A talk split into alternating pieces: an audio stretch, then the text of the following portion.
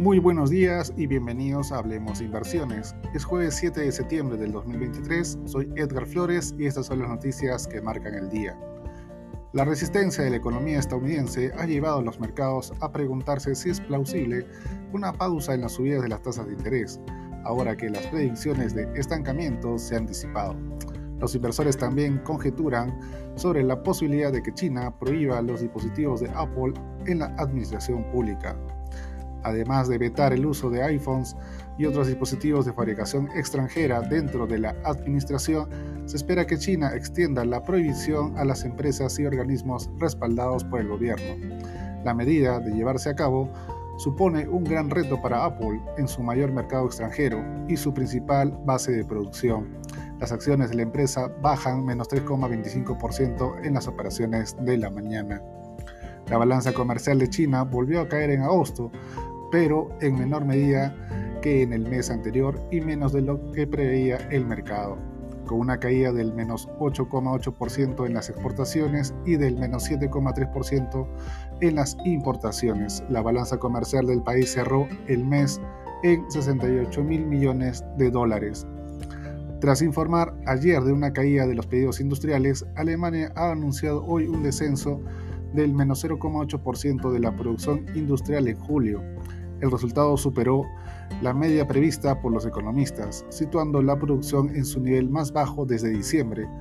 Al mismo tiempo, el Producto Interno Bruto de la eurozona creció solo más 0,1% en los tres meses hasta junio, frente al más 0,3% de la lectura anterior, lo que lleva al mercado a cuestionar el plan de acción del Banco Central Europeo. De esta forma, el Standard Poor's 500 opera a esta hora de la mañana retrocediendo menos 0,41%. En Europa, el índice de referencia Eurostock 50 baja menos 0,41%, mientras que el CAC francés y el DAX alemán operan sin variaciones.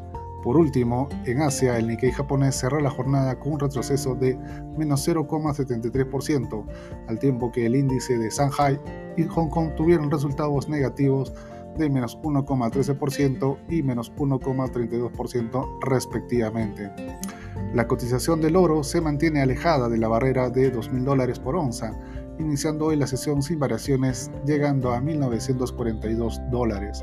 Por su parte, el petróleo West Texas Intermediate continúa con una cotización en torno a 87,65 dólares, tras iniciar la sesión con un leve avance el mercado local peruano cerró a la baja menos 0,10% tras el retroceso del sector financiero.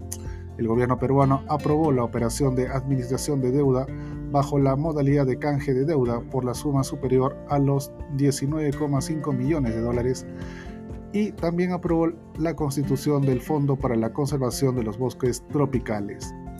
El grupo Distriluz, integrado por cuatro empresas estatales de distribución eléctrica, ENOSA, ENSA, Hidrandina y Electrocentro, informó que ha desplegado un plan de contingencia que considera inversiones por 84 millones de soles en preparación para el fenómeno de El Niño. Es todo por hoy, soy Edgar Flores y gracias por escucharme.